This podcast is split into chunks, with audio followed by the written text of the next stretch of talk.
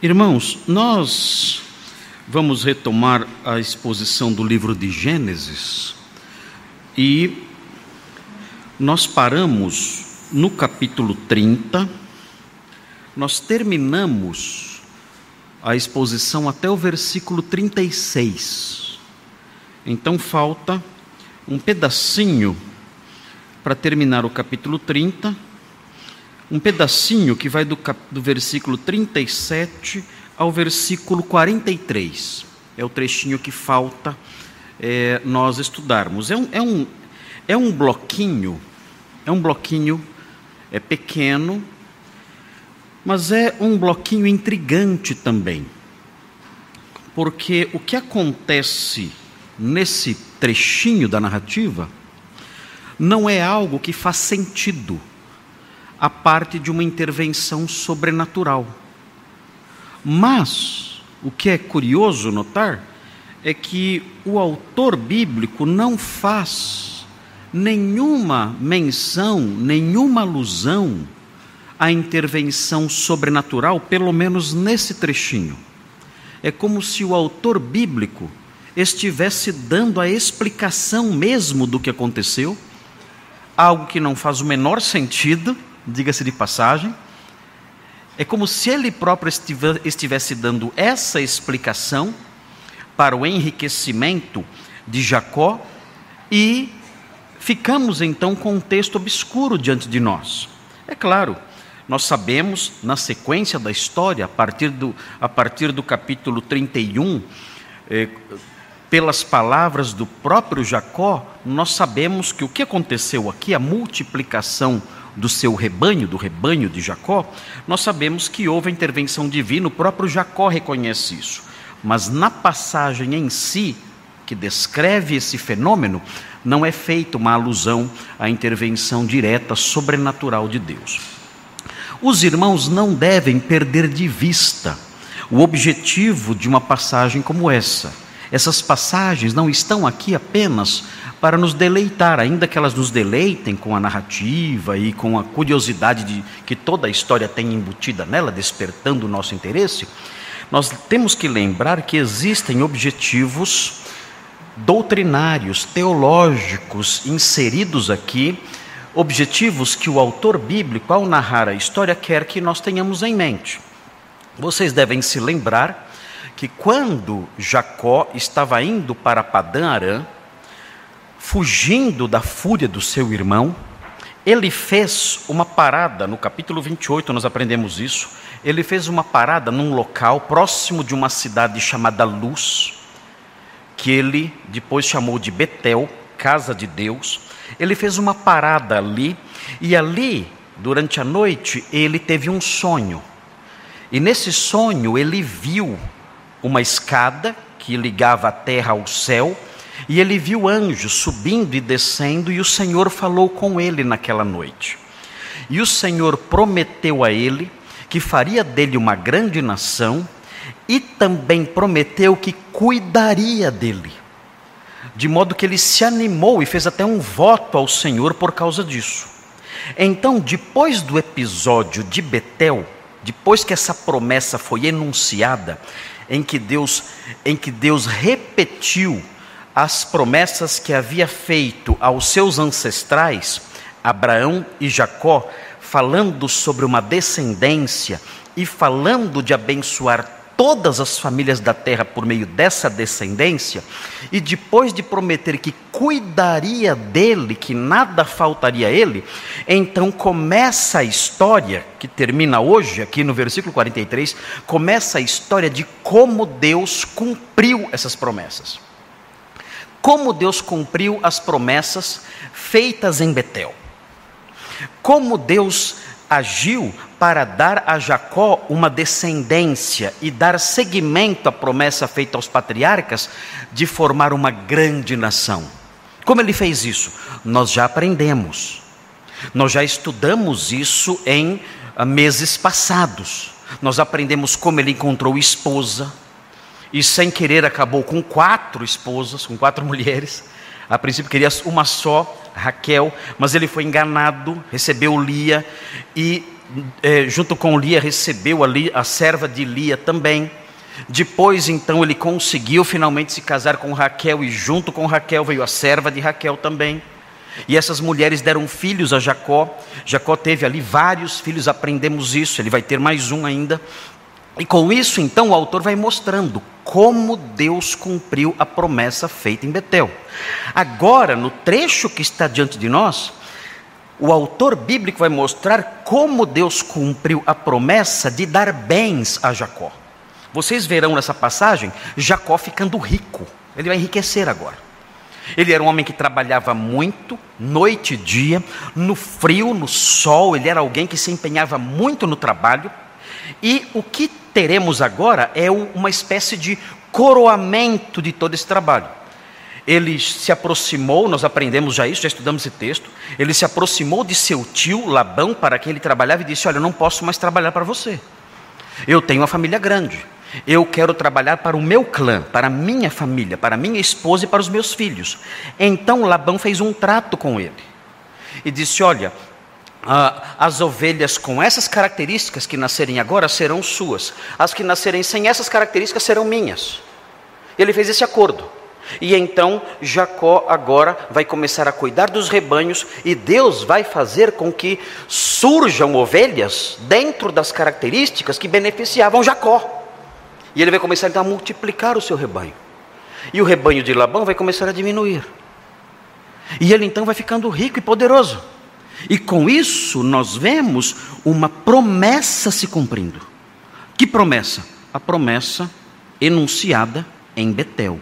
Eu vou cuidar de você, nada vai faltar a você. Ele não prometeu que Jacó ficaria rico, mas a forma como ele cuidou de Jacó fez com que ele enriquecesse e enriquecesse muito. Uh, essa não é a promessa feita para todo mundo, Uh, temos aí a teologia da prosperidade que diz que todo crente recebe a promessa de ser rico. Imensa tolice, imensa bobagem. Isso não existe. A nova aliança não tem promessas assim. A nova aliança não tem promessas eh, essencialmente materiais. A nova aliança debaixo da qual nós estamos não tem isso. O que nós temos aqui então é uma promessa, no caso da multiplicação dos bens de, de Jacó, o que nós temos aqui é uma promessa específica para ele. Essa promessa não se estende a você. Ah, Deus não apareceu para você em lugar nenhum num sonho e falou: você vai ficar rico. Ah, isso não aconteceu com você. Isso aconteceu com Jacó. Então nós temos que nós, nós temos que é, aplicar o texto a nós de uma forma diferente. Nós não podemos aplicar o texto diretamente a nós. Nós temos que extrair do texto lições importantes, temos que extrair do texto doutrinas importantes, realidades importantes e ver de que modo essas realidades doutrinárias importantes podem ser aplicadas a nós. Isto sim mas eu não posso me apropriar dessa promessa, dizer, ah, eu também vou ficar rico, eu também vou ter quatro esposas com doze filhos. Isso não vai acontecer com você. Deus livre você, inclusive, da segunda parte que eu falei agora aqui. Ok? Muito bem, queridos. Vamos então fazer a leitura e os irmãos vão perceber. Durante a leitura, os irmãos vão perceber como se trata realmente de um texto intrigante. Ah, esse desfecho da história eu não dividi em partes. É um bloco só. Eu não tive como dividir. Eu queria dividir em algumas partes como eu faço, mas eu não dividi. Não consegui dividir. Porque as coisas estão tão entrelaçadas, um versículo ao outro, que eu não consegui fazer o desmembramento. Então, eu vou explicar o texto inteiro para os irmãos, dentro daquilo que é possível a explicação, e depois, então, vamos analisar a, a, as questões ligadas à doutrina, as questões ligadas a realidades teológicas presentes aqui no texto. Veja então o que diz. Tomou então Jacó varas verdes de álamo, de aveleira e de plátano, e lhes removeu a casca em riscas abertas, deixando aparecer a brancura das varas, as quais assim escorchadas, pôs ele em frente do rebanho, nos canais de água e nos bebedouros, aonde os rebanhos vinham para descedentar-se, e conceberam quando vinham a beber. E concebia o rebanho diante das varas, e as ovelhas davam crias listadas, salpicadas e malhadas. Então separou Jacó os cordeiros e virou o rebanho para o lado dos listados e dos pretos, nos rebanhos de Labão, e pôs o seu rebanho à parte, e não o juntou com o rebanho de Labão. E todas as vezes que concebiam as ovelhas fortes, punha Jacó as varas à vista do rebanho nos canais de água, para que concebessem diante das varas. Porém, quando o rebanho era fraco, não as punha. Assim, as fracas eram de Labão e as fortes de Jacó. E o homem se tornou mais e mais rico. Teve muitos rebanhos e servas e servos e camelos e jumentos. Então vejam que texto estranho este. Ah, como ele pôde praticar esse tipo de reprodução seletiva? O que ele faz aqui? Ele trabalha com reprodução seletiva. Mas como ele faz isso? Ele faz isso de um modo supersticioso. Ele acredita em certas coisas que não, simplesmente não correspondem à realidade científica, que simplesmente não correspondem à realidade natural das coisas. Vejam, os versículos 37 a 39 mostram o procedimento dele. E o que ele faz é é algo que dá resultados, mas que cientificamente é impossível dar resultados. Porque ele, ele parte do pressuposto de que os animais, ao, ao conceberem diante de uma visão específica, isso vai afetar a aparência dos filhotes. Então o que ele faz? O texto diz que ele pega varas verdes, e ele pega varas verdes de certos tipos de plantas que ele acreditava serem eficazes nisso. Esse homem, ele, ele, tem, cren, ele tem crendices aqui. Vocês se lembram da história das mandrágoras?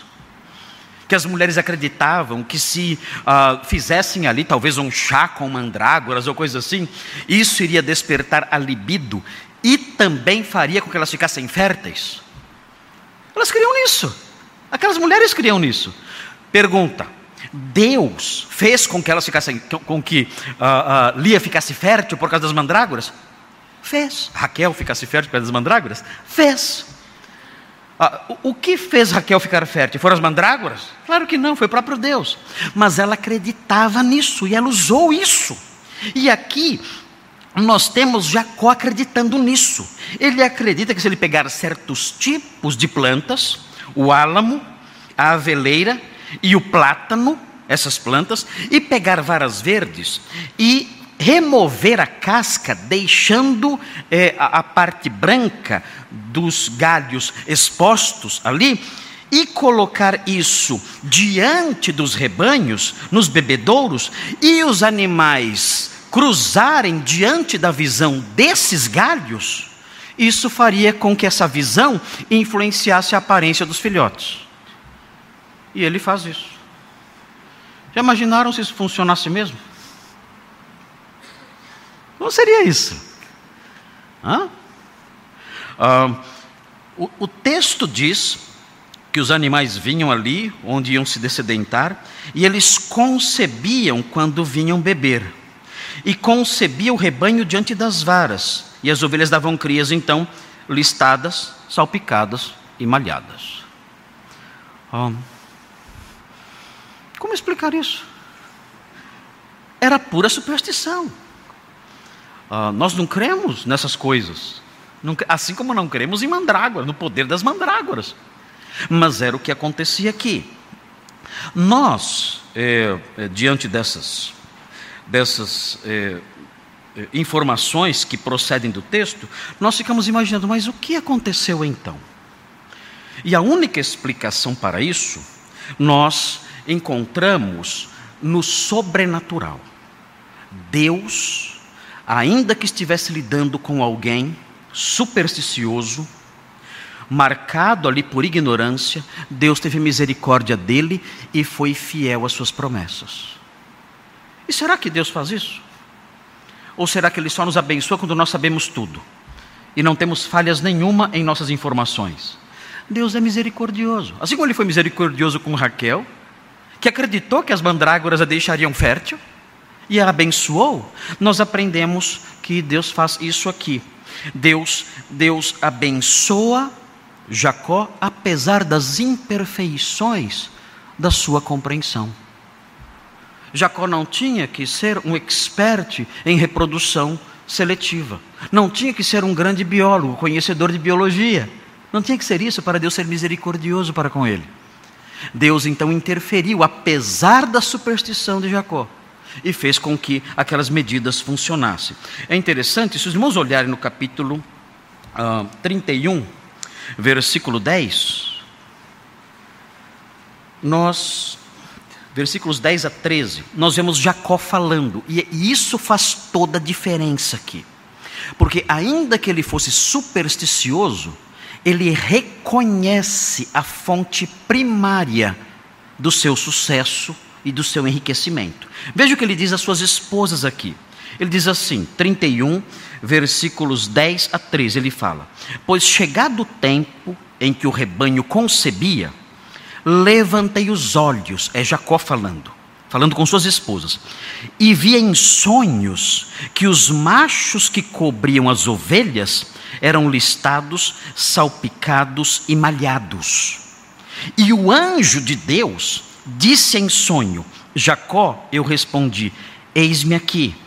Ele continuou: Levanta agora os olhos e vê que todos os machos que cobrem o rebanho são listados, salpicados e malhados, porque vejo tudo o que Labão te está fazendo. Eu sou o Deus de Betel onde ungiste uma coluna, onde me fizeste um voto: levanta-te agora, sai desta terra e volta para a terra de tua parentela. Aqui neste sonho, Jacó narra para suas esposas a história que mostra o que ele acreditava ser a fonte do seu sucesso como pastor, como alguém que enriqueceu criando gado. Eles, olha, Deus me abençoou. O anjo do Senhor se revelou como aquele que atuou fazendo isso. Inclusive, essa conexão desse texto com o texto que nós estamos estudando é algo tão claro, é algo tão real, tão evidente, que existe uh, um escrito judaico eh, que diz, que explica que a proliferação dos animais de Jacó era decorrente do fato de Deus transportar eh, as ovelhas de Labão é, para o rebanho de Jacó, para que eles se cruzassem ali e nascessem ovelhas salpicadas. Era uma explicação que os judeus davam. Não, Deus sobrenaturalmente, Jacó colocava ali as varas, tudo mais, achando que isso ia fazer alguma diferença, mas Deus, com seus anjos, transportava os animais de Labão, malhados e salpicados. Transportava, é, talvez celeste, eh, vinha voando, né? As, as, ovelhinhas vinham trazidas ali por anjos, e ele colocava ali então as ovelhinhas ali, perto dos, da, das, dos animais de, de Jacó, e elas cruzavam então, e depois Deus devolvia. Era assim. Mas havia então, havia superstição de Jacó, mas havia intervenção de Deus trazendo os animais para que se cruzassem com os animais de Jacó. Ah, claro, nós não, nós não acreditamos que isso aconteceu. Mas o que nós acreditamos claramente pelas palavras do capítulo 31, versículos 10 a 13, nós acreditamos que de fato, apesar da superstição, Deus interferiu e abençoou de tal modo que o rebanho de Jacó foi se multiplicando.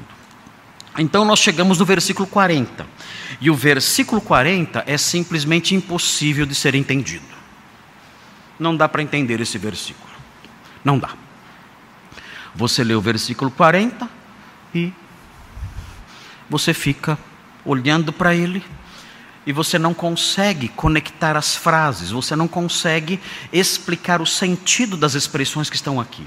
Até porque, segundo nós recebemos as informações da história anterior, o rebanho de Labão ficou separado do rebanho de Jacó. Então, como pode esse versículo fazer sentido?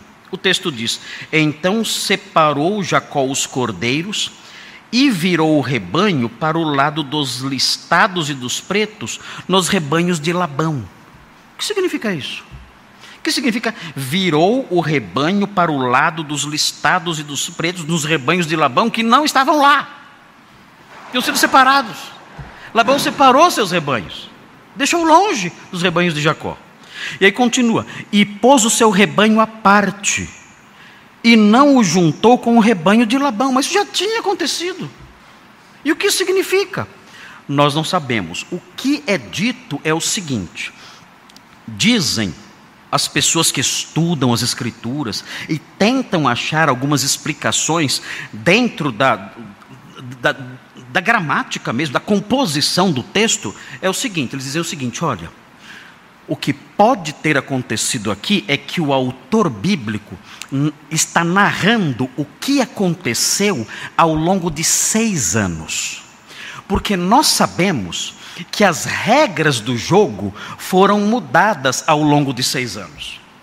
A princípio, Labão falou assim: olha, as salpicadas embalhadas são suas, as demais são minhas. Ok.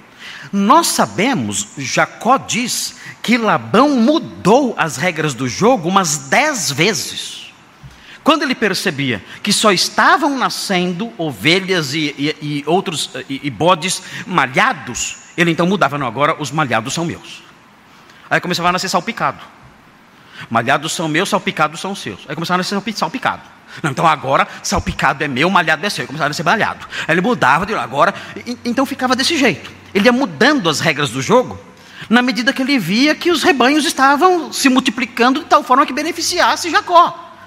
Então é possível que esse versículo é uma junção de tudo. Nós tenhamos aqui nesse versículo a descrição de coisas que aconteceram ao longo de seis anos e que não respeitam mais, deixaram de respeitar as regras iniciais. Pode ser isso. Aqui parece que os rebanhos de Labão estão próximos e Jacó está cuidando deles.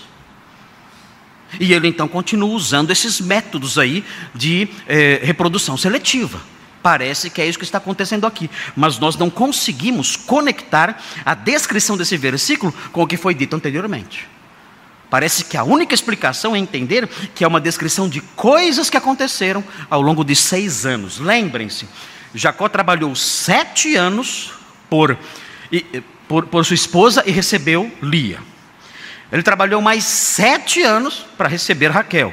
E agora seis anos para obter seu rebanho. Foram 20 anos de trabalho para ter família e patrimônio. 20 anos de trabalho para ter esposa, filhos e patrimônio. Eu sei que os jovens querem ter tudo isso em dois anos, né? mas a vida real é essa aqui. A vida real é um pouco mais difícil. Né? Você não consegue, você não entra numa empresa e fala, eu quero ser gerente, eh, quero ser vice-presidente, CEO dessa empresa amanhã. Isso não vai acontecer. Né? Tem, tem, que existir todo um trabalho lento. E isso está acontecendo, todo esse processo de 20 anos está acontecendo sob a bênção e as promessas de Deus. Imagina você que nem a promessa tem. Pode ser, pode ser que só dê resultado daqui uns 40 anos se der resultado. Então é assim que funciona a realidade. A Bíblia nos coloca com o pé no chão. A Bíblia mostra como as coisas funcionam neste mundo de fato. Então, nós temos aqui isso, o, o, o, desfecho de um processo que vem aí se estendendo por mais de 14 anos já. Ele está trabalhando pelo seu patrimônio, e esse trabalho durará seis anos. Já trabalhou 14 pela sua família, agora mais seis pelos, pelo, pelo seu patrimônio. E, e, a, e depois que ele tem tudo pronto, então, aí ele parte para a sua terra. E vai seguir aí os seus rumos e vai realizar aí os seus objetivos aí conforme Deus é, mostrar para ele e ir abençoando esse homem. Mas essa é a realidade presente aqui. Então, esse versículo 40 pode ser um resuminho dessas alternâncias ao longo de seis anos em que Labão ia mudando a estratégia para tentar obter o máximo de vantagem possível de Jacó, sem conseguir. O que está acontecendo, o que nós vemos acontecer na sequência, é o enriquecimento de Jacó e o empobrecimento de Labão. Labão vai ficar bem mais pobre. Vejam a sequência aí, vejam agora os versículos 40 e 42. Agora, ah, ele não vai somente selecionar os animais a partir da aparência. Agora ele vai também eh, selecionar os animais a partir da força. Ele quer um rebanho caracterizado pelos traços que lhe pertencem, e ele quer também um rebanho forte. E ele vai continuar então trabalhando. Vejam o que ele faz agora. Esse homem é muito esperto. Estava funcionando. A superstição estava funcionando. E ele então dá sequência à sua estratégia. Veja o que, ele, o que diz o texto é, no versículo 41. E todas as vezes que concebiam as ovelhas fortes, aquela ovelhona que parecia um boi, gorda, bonita, quando concebiam as fortes, punha Jacó as varas à vista dos rebanhos nos canais de água para que concebessem diante das varas. Então, agora, elas, elas vão conceber, são ovelhas fortes, eu vou colocar as varas para que elas nasçam com uma aparência que me favoreça. Elas nasçam salpicadas, malhadas, pintadas. Eu não quero somente animais nascendo com essa aparência, eu quero que os animais que nasçam com essa aparência sejam fortes. Ele prossegue, 41, 42 agora. Porém, quando o rebanho era fraco, quando aparecia lá uma ovelhinha, né, bem minguada, né? que mal conseguia ficar de pé, né? bem fraquinha. Assim, essa aqui eu não vou colocar as varas. Deixa nascer de qualquer jeito aí. Se vier para mim, está ótimo. Se não vier, é de Labão. E vejam, quando porém o rebanho era fraco, não as punha. Assim, as fracas eram de Labão e as fortes de Jacó. Ah, qual era o problema disso? Irmãos, numa sociedade agropastoril, isso aqui é uma desgraça. Quanto vale? Quanto valia? Era gado pequeno, não era gado grande, era gado pequeno, não era gado de, de grande porte, era gado de pequeno porte. Mas o que acontecia? Quando uma ovelha é fraca, quanto ela vale? Quanto vale essa ovelha? Não vale nada. Vale pouco não vale nada. E uma ovelha fraca produz o quê? Filhotes igualmente fracos. Então, um rebanho fraco é um rebanho insignificante e sem valor nenhum. Não vale nada. Quem vai querer? Você leva suas ovelhas para vender em algum ponto ali de, de comércio. Na antiguidade, na, na cidade, talvez, em algum ponto comercial ali alguma, alguma praça, algum lugar assim. E você expõe ali o seu rebanho. As pessoas olham e dizem: Mas o que, que eu vou querer com isso aqui? Quanto eu vou dar nisso aqui? Isso aqui não vale nada. Olha essas ovelhas. Eu não consigo nem berrar essa ovelha. É uma ovelha, uma ovelha fraca, magra, insignificante. Não tem valor nenhum isso aqui. E com isso, então, o rebanho de Labão ia decaindo mais e mais. Enquanto isso, o rebanho de Jacó, forte, valioso e numeroso, crescendo cada vez mais. O que ele fazia então? O texto fala que eh, por causa dessa da força do rebanho, evidentemente um rebanho forte valia muito mais.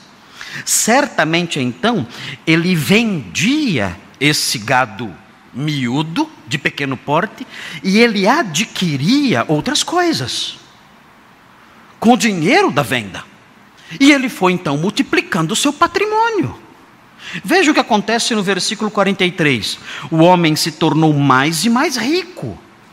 E ele deixou de, ser, de ter só gado de pequeno porte. O que ele fez? Ele começou a comprar outros rebanhos, outros animais, bois, vacas. Ele começou a aumentar uh, o seu empreendimento ali como um criador. E o texto prossegue: e servas e servos. Ele passou a ter um secto ali de, de trabalhadores, de pessoas que trabalhavam para isso, tornou um grande empresário, na linguagem moderna.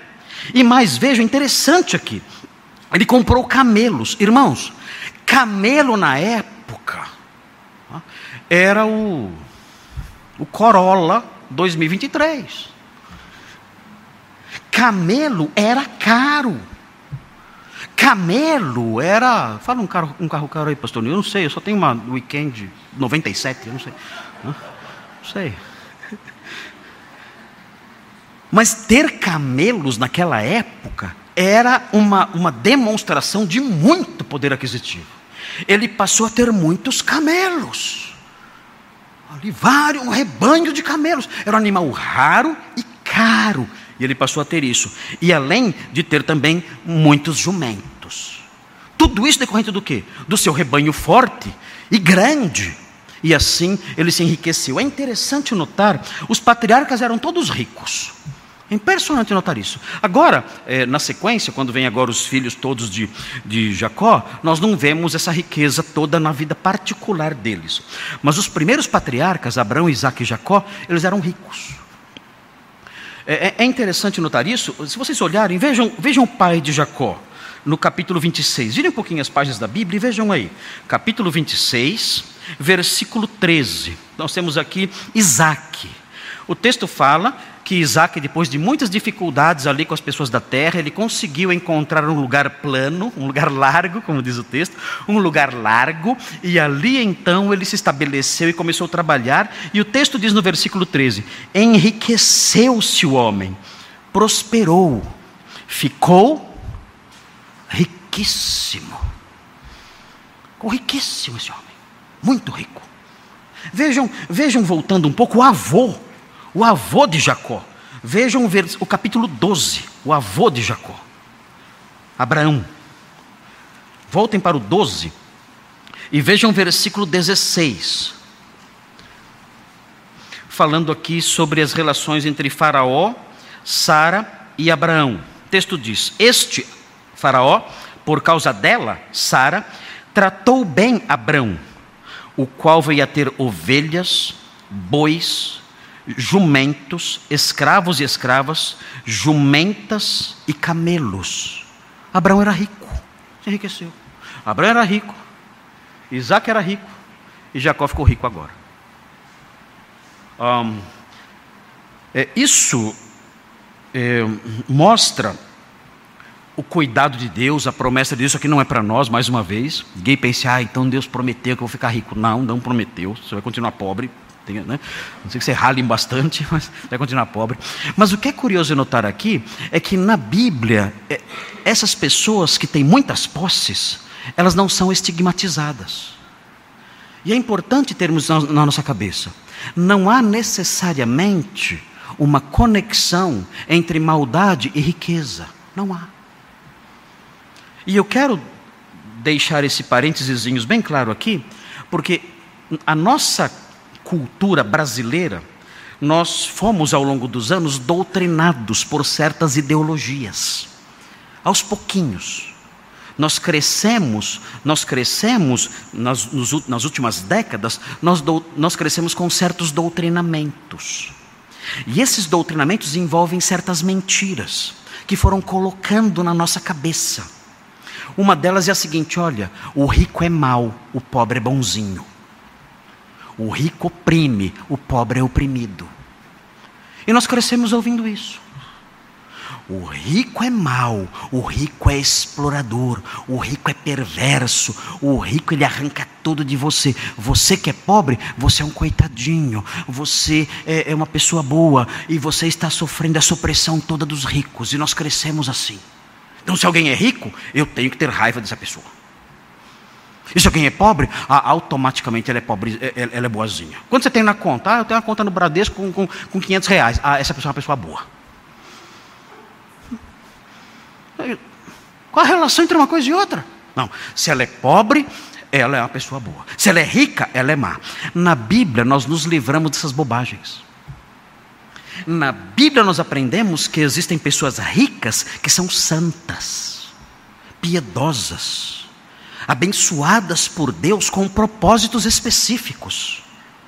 Pessoas riquíssimas que Deus, na sua bondade, usa para atingir seus objetivos, seus propósitos e tudo mais.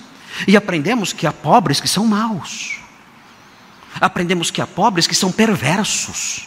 Aprendemos que há pobres que são ingratos. Aprendemos que há pobres que são incrédulos e escarnecedores. E vice-versa. E encontramos também ricos perversos e pobres santos. Nós aprendemos isso. O que nós temos que fazer é cada um de nós, na nossa condição, avaliar que tipo de gente nós somos. Se eu sou um homem rico, eu devo avaliar. Eu sou um homem rico. Eu, essa minha condição, eu vivo essa minha condição para a glória do meu Deus. Eu, como rico que sou, Deus me deu tudo isso por Sua graça. Ele é dono de todas as coisas. Ele é o Senhor das galáxias. Ele me deu essa condição. Eu vivo essa condição para a Sua glória. Eu faço justiça aos meus empregados. Eu, eu faço justiça ah, com os bens que eu tenho, eu os emprego para a prática da justiça. Eu sou honesto nas minhas negociações, na condução dos meus negócios, da minha empresa. Eu sou, eu glorifico a Deus com essas coisas. Eu pego dos meus bens que sobejam e eu socorro os meus irmãos que padecem. Eu uso essas coisas todas que Deus me deu para a sua honra, glória e louvor, para promover a expansão do seu reino, ou não? Ou eu sou um rico crente que pensa como incrédulo, só em multiplicar e multiplicar e arrancar o que eu puder, o máximo possível que eu puder do, do, do, dos meus investimentos. É assim? Então, claro, eu sou um rico mau. Ah, e se eu sou um pobre? Eu devo pensar, Senhor, eu sou uma pessoa pobre. O Senhor me fez assim. O Senhor é o Criador do rico e do pobre. E a questão é a seguinte: eu, como pobre, eu glorifico o Senhor na minha condição? Ou eu sou um pobre que se faz de vítima, que tenta tirar proveito dos que têm alguma coisa? Ou eu sou um pobre que na empresa em que eu trabalho, eu, é, eu faço eu, eu, me comporto com preguiça, eu tento enganar o meu patrão, eu só trabalho quando estou na frente dele. Eu tento tirar proveito da minha pobreza para explorar alguém. Eu sou assim, eu sou esse tipo de pobre. Eu, eu, eu sou o pobre que, que, por ser pobre, não ajudo, eu não ajudo ninguém, porque eu só tenho que ser ajudado, não tenho que ajudar ninguém. É assim que eu ajo. Se eu ajo assim, eu sou um pobre mau. Então, na Sagrada Escritura, quando nós vemos essas alternâncias, nós vemos aqui três homens de Deus, homens santos, piedosos, que Deus vai usar para salvar a humanidade. E nós vemos esses homens sendo descritos como homens riquíssimos. Essas doutrinas mentirosas que jogaram na nossa cabeça ao longo de décadas, elas caem por terra. E eu descubro então que essas questões são individuais. Há ricos bons, santos, piedosos, instrumentos de Deus e a pobres maus, perversos, instrumentos do diabo. A palavra de Deus vai, vai, me livrando de enganos, de fraudes, de bobagens, de mentiras. O texto mostra isso. O texto mostra que Jacó ficou riquíssimo como seu pai e como seu avô. Ah, e tudo isso, tudo isso que vemos aqui, está ligado à promessa do capítulo 28. Capítulo 28, Deus fez promessas. Deus então agora cumpre tudo isso. Então, quando nós chegamos no versículo 43, que os irmãos acabaram de ler aí, quando nós chegamos nesse versículo 23 de Gênesis 30, nós chegamos ao cumprimento pleno da promessa de Deus feita a Jacó em Betel. Deus prometeu. Passaram-se 20 anos. Deus cumpriu. Que lições eu aprendo disso? Eu aprendo que eu vou ficar rico também? Eu aprendo lições sobre o caráter de Deus, sobre o modo como Ele trabalha. As promessas aqui presentes, ou mencionadas no capítulo 28, não são para mim. Mas há lições que emanam disso tudo, desse trato de Deus com seu povo, há lições que emanam disso que são para mim. E nós vamos enumerá-las agora. Quais são as conclusões que nós extraímos de um texto como este aqui? Agora, nós vamos trazer tudo isso para a nossa realidade. Nós temos aqui, eu, eu, mostrei para os irmãos até onde é possível, num texto antigo e truncado, em alguns momentos como esse, eu mostrei o significado. Tentei mostrar o significado. É difícil mostrar o significado, especialmente no versículo 40. Falei para os irmãos, o versículo 40 é um versículo difícil de detectar o significado. Mas nós, mesmo com a dificuldade do versículo 40, nós entendemos o que aconteceu. Entendemos, o geral nós entendemos. E eu fui mostrando para, o, para, os irmãos, ainda que rapidamente, muito brevemente, eu mostrei o significado das palavras e dos versículos que eh, Gênesis registra aqui. Agora, agora, a partir de agora, tendo terminado a explicação referente ao significado, eu vou apresentar para os irmãos a significância. Que é isso? O pastor falou do significado. Agora o pastor vai falar da significância. O que é a significância? A significância é o que esse texto representa para a nossa vida. Para nós. O significado é algo objetivo, tem um, tem um significado só. A significância, ela pode se multiplicar. Esse texto pode, pode pode significar, no sentido de significância, pode significar várias coisas importantes. Ele, ele, tem, ele, tem um, ele tem valores importantes para mim. E eu tenho que extrair então agora desse texto a significância. A partir do significado e respeitando o significado, eu vou pensar desse texto a significância. E os irmãos vão me acompanhar. Eu vou respeitar o significado, não vou fugir do significado. Não vou atribuir significados novos ao que eu falei, não. Mas o que eu falei em termos de significado vai servir de base para a significância, para a relevância do texto para as nossas vidas. E é muito importante isso. Nós aprendemos, Jacó ficou rico, tinha camelo, tinha jumento, ovelhas gordas, ele tinha tudo isso aí, ótimo, amém. Sorte dele. Agora, o que isso significa para mim, para vocês. Temos a história de um homem que viveu essa realidade. Agora estamos falando para pessoas do século 21, no Brasil, numa realidade difícil, que parece que nunca muda, né? Sempre em luta, sempre em, em, em, dilemas, sempre sob ataques o cristianismo. O que esse texto tem a nos dizer, o que esse texto tem a nos ensinar? Em primeiro lugar, importante, decorrente do significado e que eu quero destacar para vocês. Notem bem, Deus é a primeira lição, é, é, é a, primeira, é, é a primeira lição que envolve essa significância. Deus nos abençoa, apesar das nossas crenças infantis e da nossa ingenuidade. Vou repetir. Vou repetir.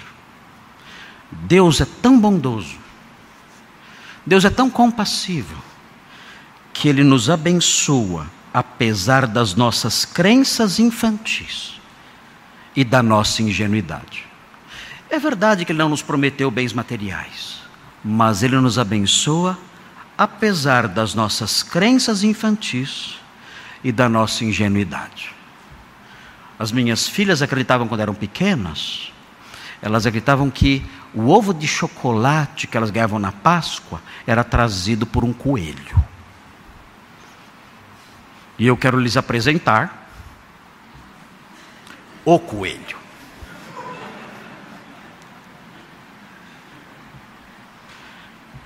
Elas acreditavam nisso. E eu poderia dizer: ah, é? Ah, é? Ok. Então fique esperando o coelho trazer. Mas era assim que eu agia? Não. Elas acreditavam que era um coelho. Mas mesmo assim, eu ia ao mercado, comprava o vinho de Páscoa e dava para elas. Apesar das crenças bobas e infantis.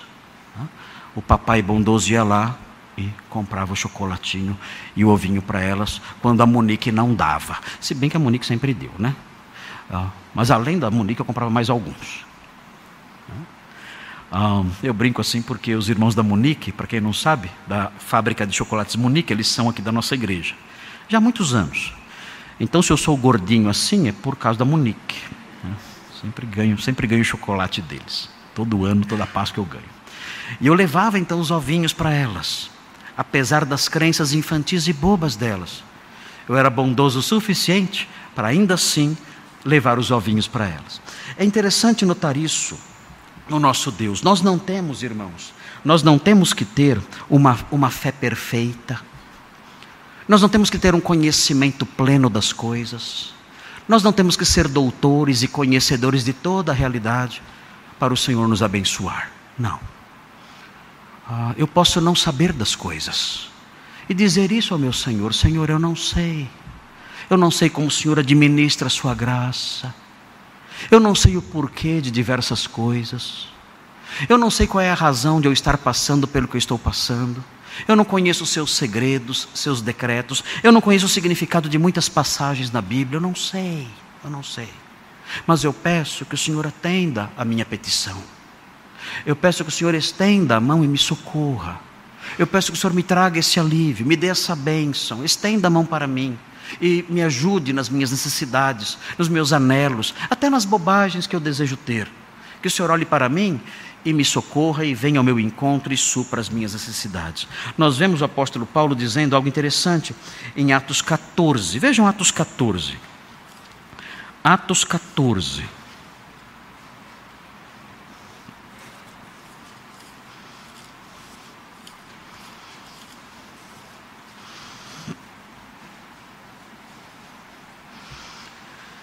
Atos 14.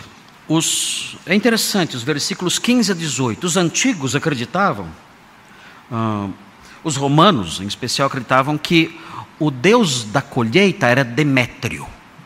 Então, se eles, se eles, se eles colhiam e tinham uma boa colheita, é porque Demétrio, deus da colheita, desculpe, Demétrio não, Dionísio, deus da colheita, tinha abençoado as colheitas. E eles então adoravam Dionísio e faziam festas a Dionísio, esperando ali receber boas colheitas, e as boas colheitas vinham. Eles se alegravam e faziam festas e oferendas a Dionísio. Os gregos acreditavam que Ceres era a divindade responsável pelo sucesso nas colheitas. Mas vejam que diz Paulo em Atos 14. Atos 14, 15 a 18. Diz assim: Paulo e Barnabé falando aos, aos cidadãos da cidade de Listra, que eram supersticiosos, que atribuíam ah, o, o, o, sucesso nas colheitas a esses deuses todos. Ele diz assim em Atos 14, 15: Senhores, por que fazeis isto? Nós também somos homens como vós, sujeitos aos mesmos sentimentos, e vos anunciamos o Evangelho para que destas coisas vãs vos convertais ao Deus vivo, que fez o céu, a terra, o mar e tudo que há neles, o qual nas gerações passadas permitiu que todos os povos andassem nos seus próprios caminhos. Contudo, não se deixou ficar sem testemunho de si mesmo, fazendo bem, dando-vos do céu chuvas e estações frutíferas, enchendo o vosso coração de fartura e de alegria. Eles entendiam que quem dava a chuva e a colheita eram esses deuses falsos. Mas vejam, Deus parava de abençoá-los? Não. O texto diz que apesar disso tudo, dessas superstições, dessas bobagens todas, era o próprio Deus quem fazia chover, quem dava as estações frutíferas, quem enchia o coração deles de fartura e de alegria.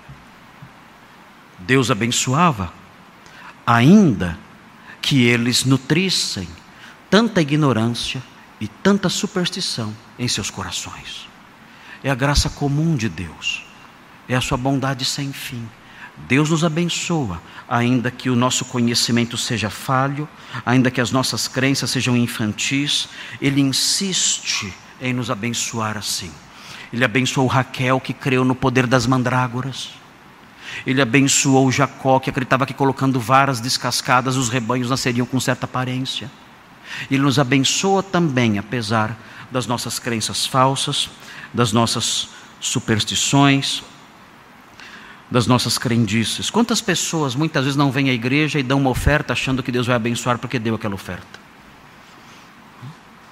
Ah, eu preciso, eu preciso trocar de emprego. E ela vem e dá uma oferta na igreja. Quem sabe Deus vai me dar um emprego novo agora, porque eu dei essa oferta. Que crendice tola. Será que eu posso comprar uma bênção de Deus? Será que eu posso? Quanto custa uma bênção de Deus? Eu posso dar dinheiro para Deus e com isso suborná-lo para que Ele me dê aquilo que eu quero tanto? Claro que não. Mas sabe o que acontece às vezes? Aquela pessoa, naquela crendice tão tola, ela vai dar aquela ofertinha ali, achando que está comprando a benção de Deus. O que, que Deus faz? Muitas vezes, Deus dá. Deus dá por quê? Ele precisava dos 100 reais? Estava com uma pendência no Serasa? Precisando de alguma ajuda financeira? Não. Ele abençoa, porque Ele abençoa apesar das nossas crendices, apesar das nossas imperfeições, apesar das nossas ingenuidades. Ele nos abençoa assim. Quando nós aprendemos, então nós dizemos: Meu Deus, quantas bobagens eu fiz. Quantas coisas eu fiz que até ofendiam a Deus, né? comprar a bênção dele. Como eu agi de modo ofensivo a Deus e até blasfemo. Mas como ele foi bondoso e paciente comigo, apesar dessas coisas que eu fiz de errado. E assim é o nosso Deus, e nós aprendemos essa realidade teológica nessa passagem que está diante de nós. Outra lição, outra, outra, outra lição conectada ao significado e que nós temos como algo que podemos chamar de significância. Deus é o Senhor da genética. Essa é a segunda lição importante aqui. Deus é o Senhor da genética. Todos os seus traços genéticos têm uma origem primária. Todos. Você é assim. Você pode não gostar, mas você é assim, porque Deus, no seu poder infinito, na administração soberana e sábia do seu poder, Ele fez você desse jeito que você é. Ah, eu sou baixo. Deus fez você assim. Ah, eu queria ser mais magro. Eu queria ser mais forte. Eu queria ter os olhos azuis. Deus fez você desse jeito. Ele é o Senhor da genética e ele, e ele é quem desenha cada traço daquilo que você é fisicamente. Ele é o Senhor da genética. Quando eu era, quando eu era garoto, eu não gostava de mim. Achava que era feio. Mais tarde eu descobri que eu tinha toda a razão. Mas, enfim. Mas eu não. Achava que eu era baixinho. Olha que absurdo. Queria ser mais alto, tudo mais. Revoltado ali porque eu queria ser mais alto. Né? Os, os moços querem, né? Querem ser mais bonitos para conquistar namoradas mais facilmente. Não é assim? Nós, nós queremos ser mais bonitos com esse único objetivo. Né? Não é para minha mãe ficar orgulhosa, que eu queria achar namoradas com mais facilidade. Lógico. Né? Ah, ah, e, e essas coisas assolam o coração dos jovens. Eles sofrem. Os jovens sofrem com problemas de autoaceitação. Eu não me aceito como eu sou. Eu queria ter o cabelo diferente. Eu queria, eu queria ter os olhos diferentes. Eu queria ter a altura diferente, o peso diferente. Enfim, eu queria ter outra aparência. E, e, e, se tornam, às vezes, pessoas infelizes e tristes, fazem até tratamento, né? terapia e tantos tratamentos aí. Quando uma, uma lição básica de Gênesis 30 pode ajudar a se libertar disso tudo. Deus faz ovelhas malhadas quando Ele quer. Deus faz ovelhas pintadas quando Ele quer. Ele controla tudo. Ele controla as aparências físicas de todas as pessoas que nascem na terra. E Ele fez você assim. Ele teceu você no ventre da sua mãe. Cada célula, cada gene, tudo, Ele desenhou e Ele fez você desse jeito. Aliás, o texto do Pentateuco é surpreendente. Ele nos surpreende de, de, uma forma gritante quando nós lemos uma passagem como o Êxodo 4, por exemplo. Vejam o capítulo 4 do Êxodo. Isso aqui é algo que nós não conseguimos entender. Oh, meu Deus!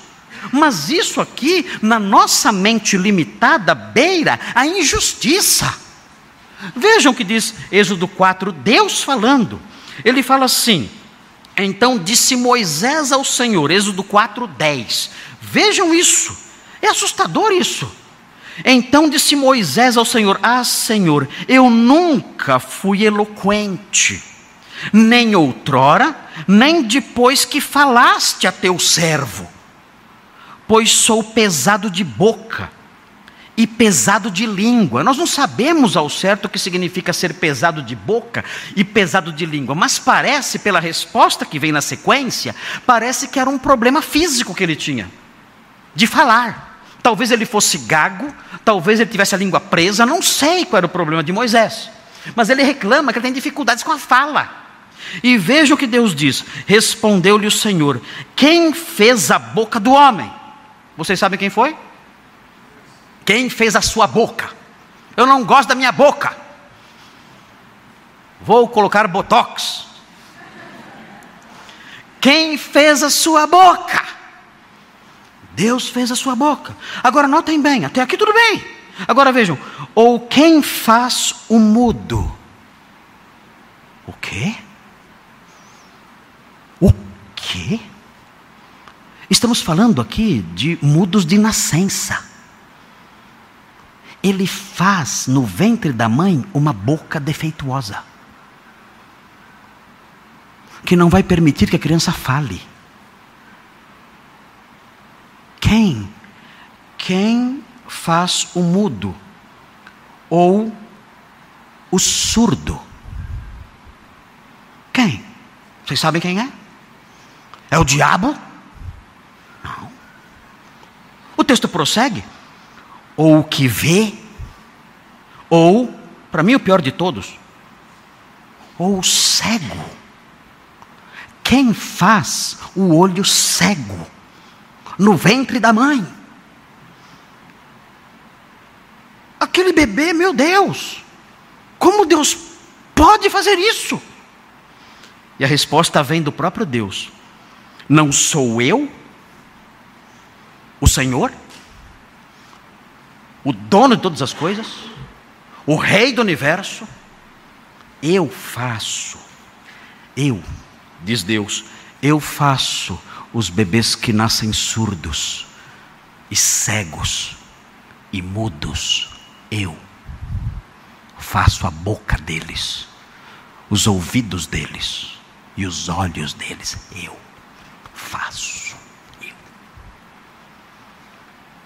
Queridos, quando nós vemos isto aqui, nós entendemos que nós nada entendemos, não sabemos nada.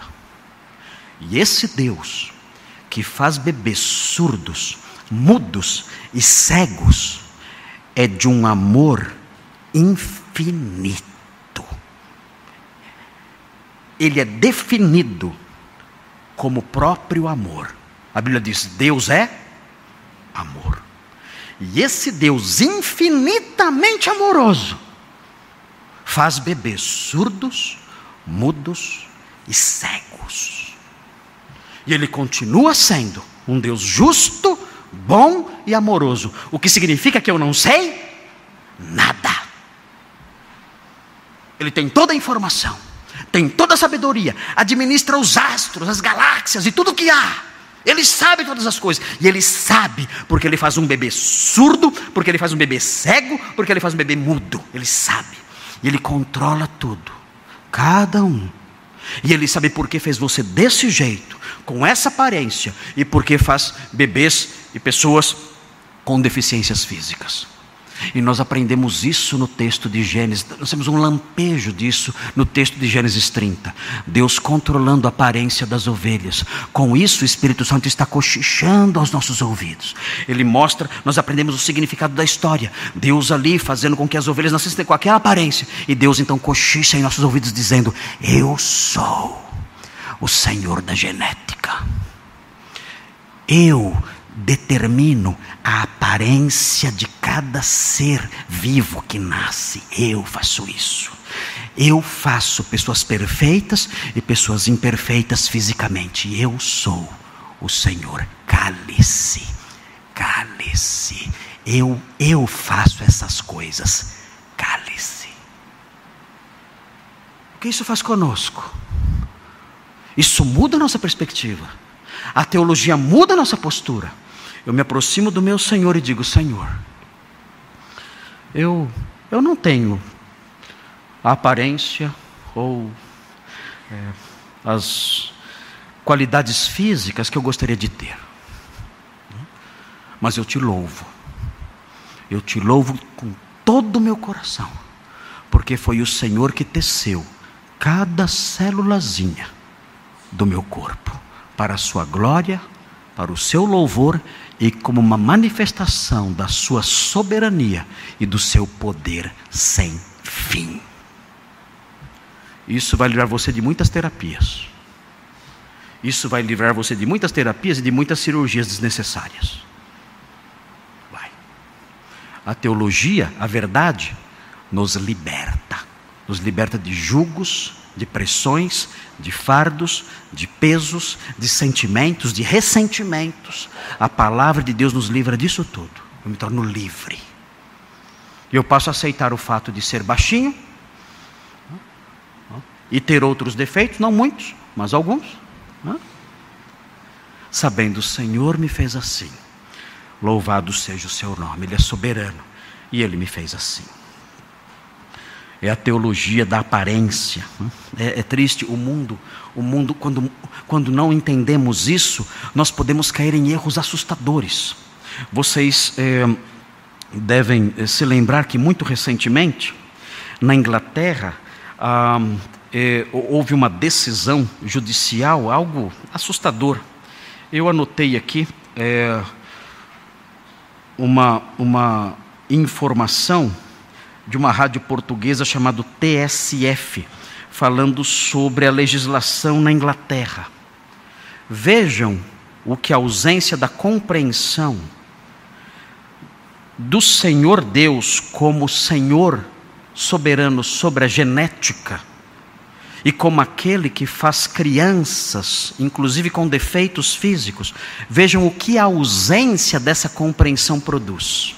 Eu anotei aqui uh, essa, essa notinha da rádio portuguesa chamada TSF. Diz assim: a legislação atual na Inglaterra, país de Gales e Escócia, limita a interrupção da gravidez apenas às 24 semanas de gravidez. Ou seja, as mulheres nessas regiões, Inglaterra, país de Gales e Escócia, só, só podem matar seus bebês no ventre até 24 semanas de gravidez. 24 semanas são quantos meses? Quanto? Seis meses? Então, crianças até seis meses podem ser arrancadas aos pedaços do ventre da mãe. Mas vejam, mas vejam. Mas permite o aborto até ao momento do nascimento. Queridos, é, é assassinado escrachado.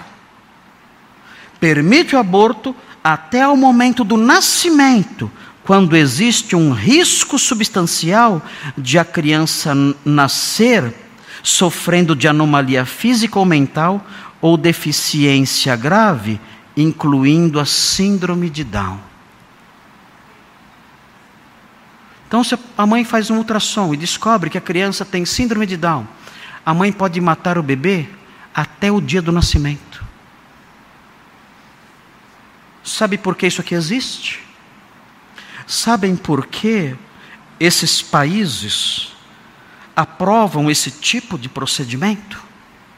Porque não estudaram Gênesis 30. Porque não estudaram Êxodo 4 qual é a diferença de valor entre uma criança perfeita e uma criança com síndrome de Down? Absolutamente nenhuma. Deus fez as duas. E as suas vidas são sagradas e são intocáveis. Isso não é questão de discussão entre direita e esquerda, não. Isso é uma questão doutrinária, cristã, é uma realidade bíblica, sagrada, intocável. O ventre materno é um templo sagrado. A vida que está ali é intocável. Nós não podemos mexer naquela vida. Não podemos. Nos tornaremos assassinos cruéis e covardes se fizermos isso. Mas esses homens fazem essas coisas. E dizem: Ah, a criança tem defeitos físicos. Essa você pode matar até o dia do nascimento. Você pode matar essa criança. Ela vale menos que as outras. As outras você só pode matar até os, seis, até os seis meses de gestação. As outras. Estas são inferiores. Estas podem matar até o nono mês. De onde vêm essas coisas? De onde vem essa ignorância, essa crueldade, essa maldade sem limites? De onde vem isso? Da ignorância da verdade da palavra de Deus. Se tivessem estudado a palavra de Deus e se deixassem levar pelos princípios santos das Escrituras, jamais fariam coisas desse tipo. Jamais tomariam decisões desse tipo. E é assim que o mundo caminha, com erros grosseiros, com crimes sangrentos, porque não, não, não conhecem princípios elementares da palavra de Deus. Deus fez a criança com síndrome de Down. Deus fez o cego, o surdo, o mudo e aqueles que não têm deficiência alguma. E todas essas vidas são precios, preciosíssimas aos olhos dele. E por último, queridos, a última lição que chamamos aí de eh, significância, relevância para nós de um texto como esse. Aprendemos que Deus, abençoa, Deus nos abençoa apesar das nossas crenças infantis. Deus é Senhor da genética. E por último, Deus cumpre o que promete. Eu disse a vocês que 20 anos se passaram para que a promessa de Deus se cumprisse. Deus geralmente é lento, queridos. Ele é assim. Eu não sei porquê. Mas Deus é lento em responder às, às nossas súplicas. Quando, quando o homem quer construir um espaço com sombra, ele corre, derruba algumas árvores, e, ou contrata uma empresa ali para fazer uma estrutura, e em uma semana a sombra está pronta. E você pode ficar embaixo daquela sombra. Quando Deus quer construir um lugar com sombra, ele faz uma sementinha cair na terra. E ele manda chuva, e manda o sol. E os anos passam e passam e passam muitos anos. E então, depois de décadas, surge ali, está ali uma grande árvore, e pronto, nós temos ali um lugar com sombra. Deus é assim, esse é o nosso Deus ele, ele, ele, ele realizou os atos criadores em pouco tempo. Mas, de um modo geral, o modo como ele age conosco é com lentidão. O próprio Senhor Jesus disse que ele parece demorado em nos atender. E de fato é assim. O Senhor trabalha lentamente em nossas vidas, talvez porque Ele queira que nós amadureçamos, desenvolvamos certas virtudes como a paciência, a perseverança. Mas uma coisa nós sabemos, apesar dessa lentidão ou aparente lentidão de Deus, Deus sempre cumpre o que promete, sempre. E há uma promessa, há uma promessa da nova aliança que é extremamente importante para todos nós. Um, nós estamos é, sempre, nós aqui no Brasil, e vemos aí crentes no mundo todo, nós estamos sempre em crise, sempre. Um, eu vou fazer, eu vou completar 60 anos, daqui, dentro de seis meses.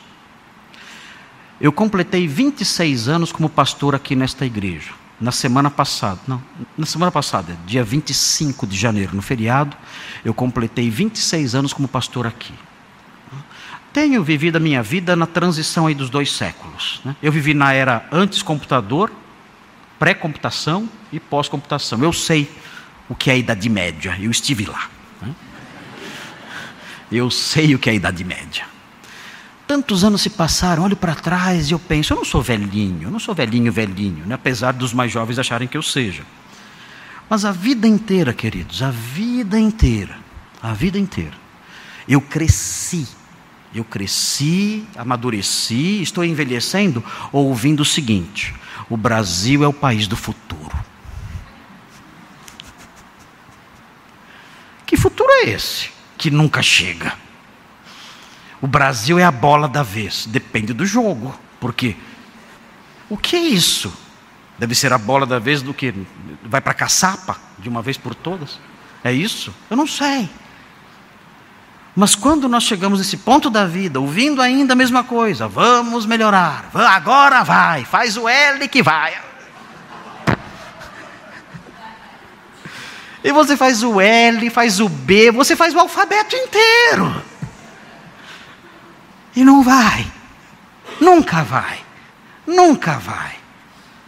E descobrimos o quão ingênuos nós somos. Quão bobos nós somos em esperar algum grau de felicidade substancial nesta vida. E olhamos para isso e dizemos: Senhor, o que nos resta aqui? O que nos resta aqui neste mundo?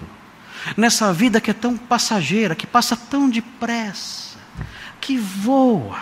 A Bíblia fala, o texto bíblico diz que os anos da nossa vida sobem a 70 anos.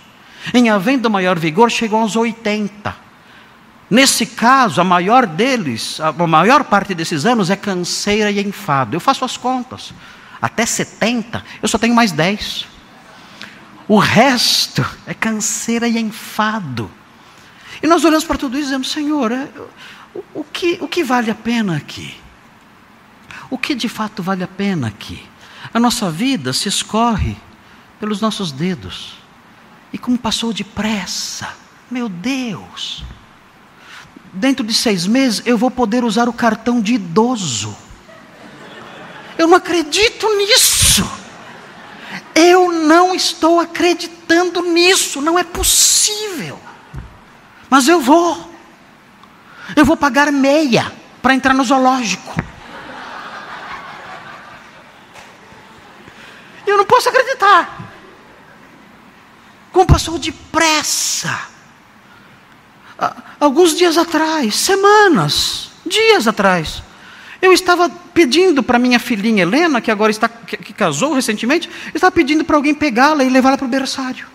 Eu estava brincando aqui, correndo aqui, e, e alguém é, veio e pegou a Heleninha e levou para o berçário. Eu, eu, a Simone, eu estava ouvindo a gravação do sermão, um sermão antigo, e nesse sermão eu falo: Alguém, por favor, pegue a minha filhinha Heleninha, que está aqui brincando.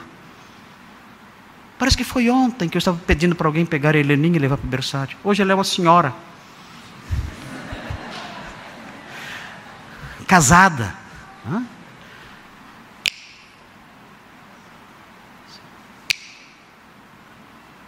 Passou. Passou. Escorreu pelos meus dedos. Ah, Senhor, como eu queria eternizar aquele momento e ficar falando, falando por anos e anos.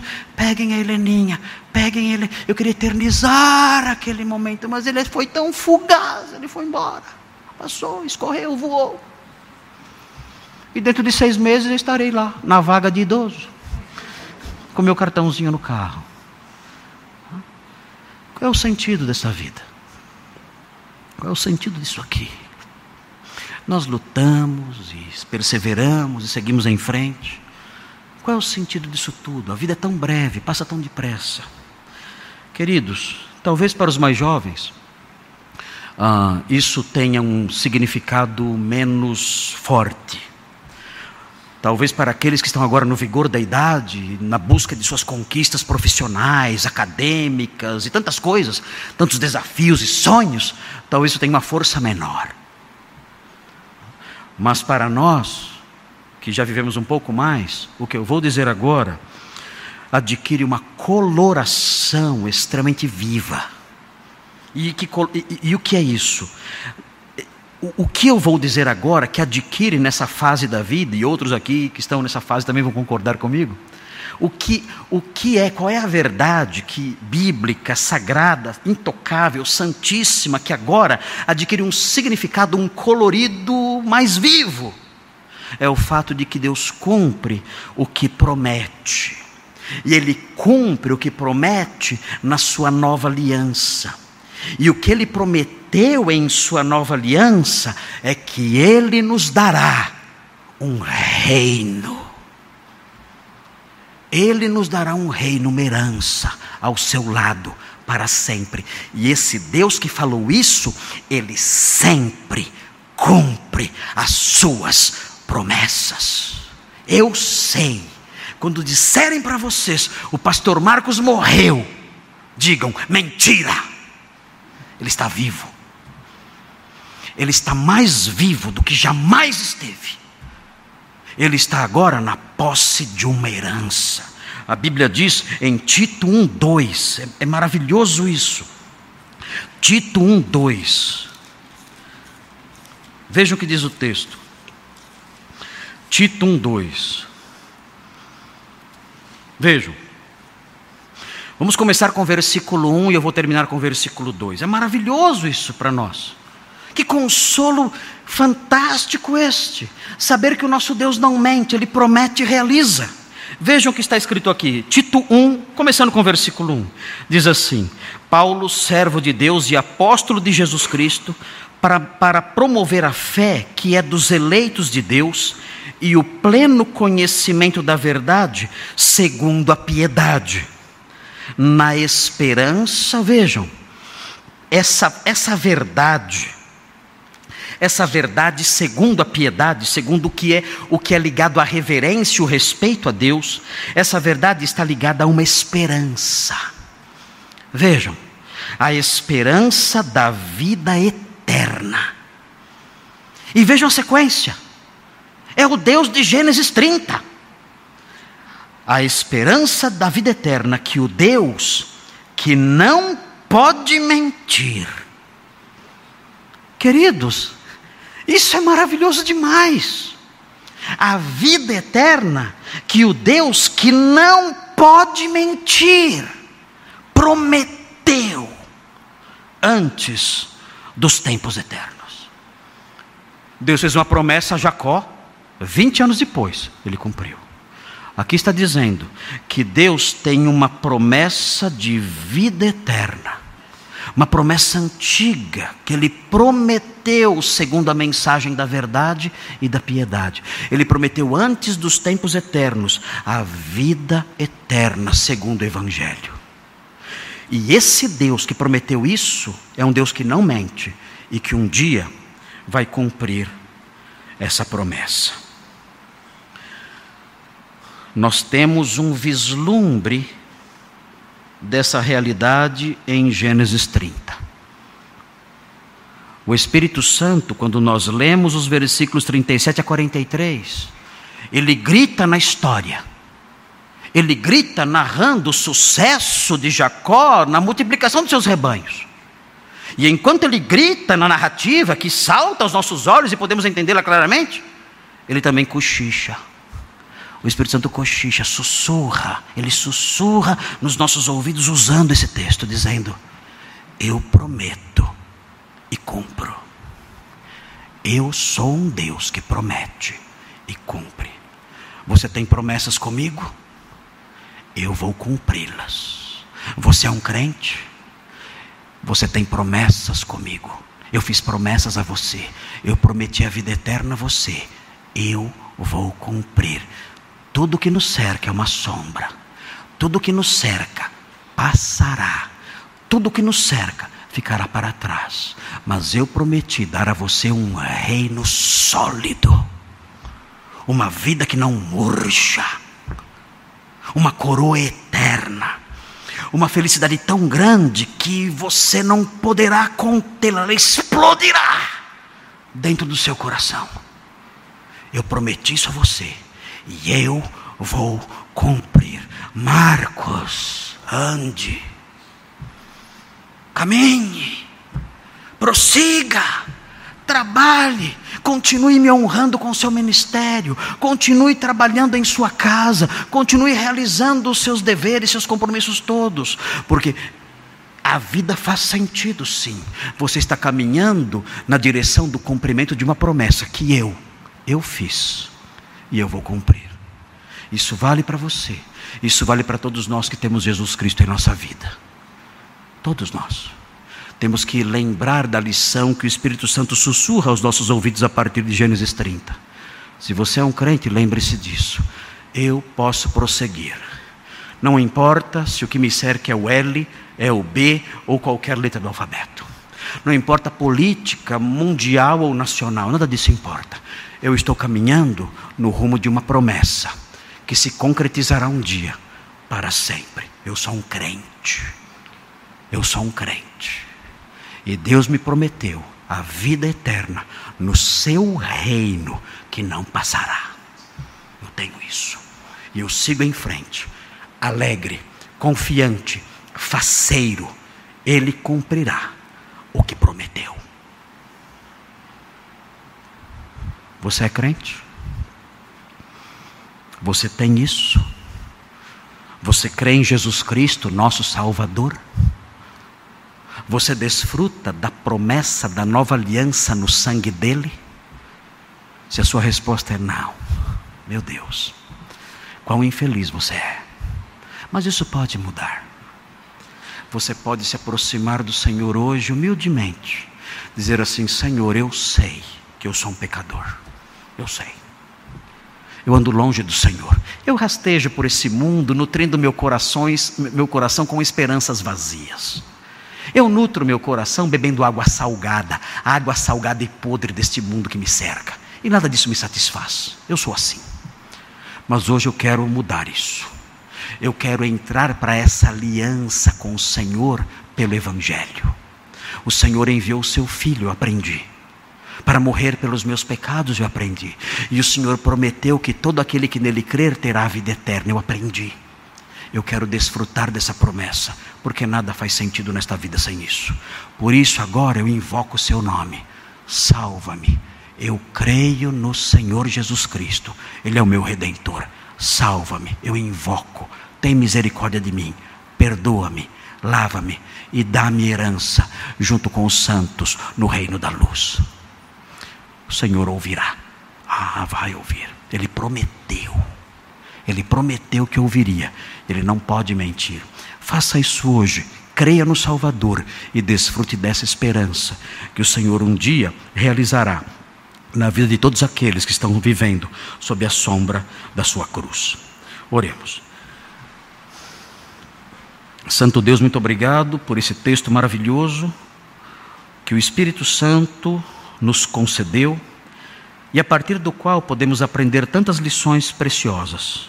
Ajuda-nos, ó Deus, a assimilá-las e a viver de acordo com elas. O Senhor é um Deus bondoso que nos abençoa apesar das nossas crendices tolas. O Senhor é o Senhor da genética e nós louvamos o seu nome porque o Senhor controla todas as coisas nesse aspecto. E o Senhor é um Deus que não mente, cumpre suas promessas. Isso nos dá descanso, alegria e vigor para prosseguir. Obrigado por essas coisas. Ajuda-nos para que elas entrem na nossa alma, nos santifiquem e nos ajudem, ó Deus, no viver cristão a honrar o seu nome sempre.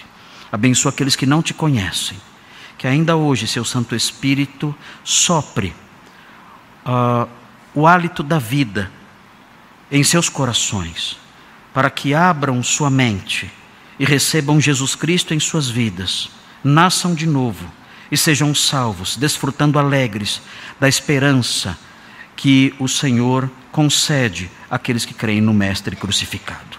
Em nome dele oramos. Amém.